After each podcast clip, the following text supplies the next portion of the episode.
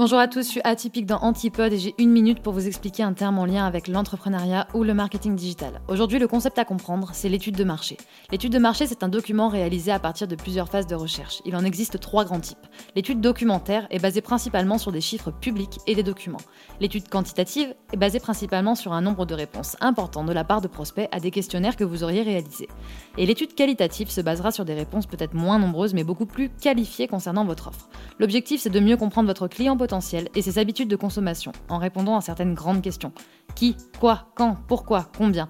Ce document vous donnera des données précises sur le marché à cibler et la manière de le toucher. Il vous permet une bonne connaissance de votre cible, de ses besoins et de ses possibilités. Elle permet aussi la cohérence du projet avec le marché existant et assure la rentabilité éventuelle du projet. Rejoignez-moi sur Antipode ou sur atypique.com.